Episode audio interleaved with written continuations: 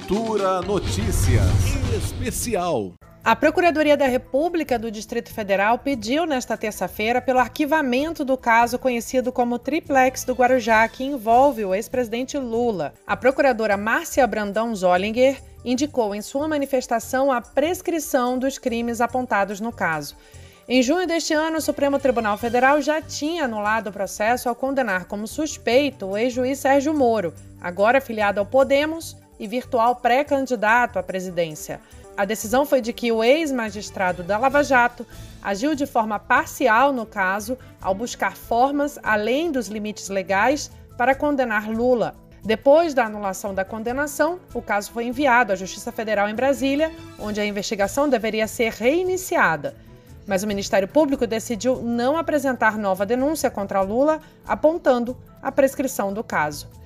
Lembrando que em abril de 2018, Moro determinou a prisão de Lula no caso Triplex, depois de uma condenação a oito anos e dez meses por corrupção e lavagem de dinheiro.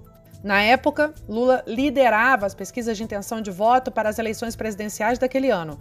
Com Lula preso, Bolsonaro foi eleito e nomeou Moro como seu ministro da Justiça e Segurança Pública. Apelidado por parte da imprensa de superministro, o ex-juiz deixou o cargo em abril do ano passado e hoje é pré-candidato à presidência, já constando em análises de grandes veículos de mídia como o candidato da terceira via, ainda que apareça com pouco mais do que 10% das intenções de voto em pesquisas recentes.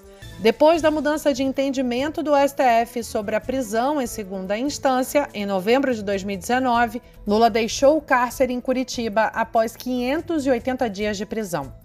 Atualmente, o ex-presidente lidera novamente as pesquisas de intenção de voto, dessa vez para as eleições presidenciais de 2022, apontado em algumas com possibilidade de vitória já no primeiro turno.